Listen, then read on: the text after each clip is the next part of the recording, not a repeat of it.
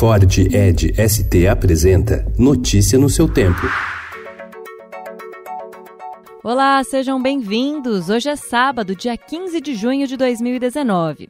Eu sou Adriana Simino, ao meu lado Alessandra Romano. E estes são os principais destaques do jornal Estado de São Paulo. O ministro da Economia Paulo Guedes critica o novo texto da reforma da Previdência, apresentado quinta-feira pelo relator Samuel Moreira. A proposta, segundo ele, atende o lobby dos servidores e inviabiliza o regime de capitalização. O presidente da Câmara, Rodrigo Maia, saiu em defesa do novo texto. Greve contra a reforma da Previdência convocada pelas centrais sindicais é registrada em vários estados, mas sem grande adesão. 14 pessoas foram presas em São Paulo e no Rio de Janeiro houve confronto entre manifestantes e a polícia militar.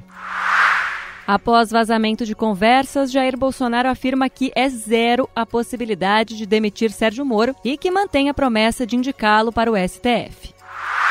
Bolsonaro anunciou ontem a demissão do presidente dos Correios, Juarez Aparecido de Paula Cunha. É o terceiro general exonerado em uma semana, depois de Santos Cruz, ex-secretaria de governo, e de Franklin Berg de Freitas, demitido da FUNAI.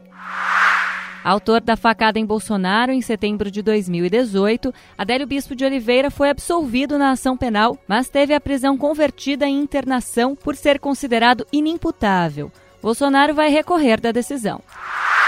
Magazine Luiza vence disputa e compra a Netshoes por cerca de 450 milhões de reais. A Centauro oferecia quase 500 milhões, mas com receio de o CAD demorar para aprovar o negócio, mais de 90% dos acionistas optaram pela venda.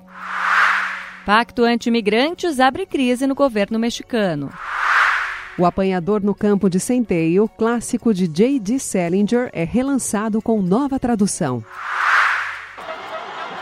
Brasil estreia com vitória na Copa América. Felipe Coutinho marcou dois dos três gols contra a Bolívia.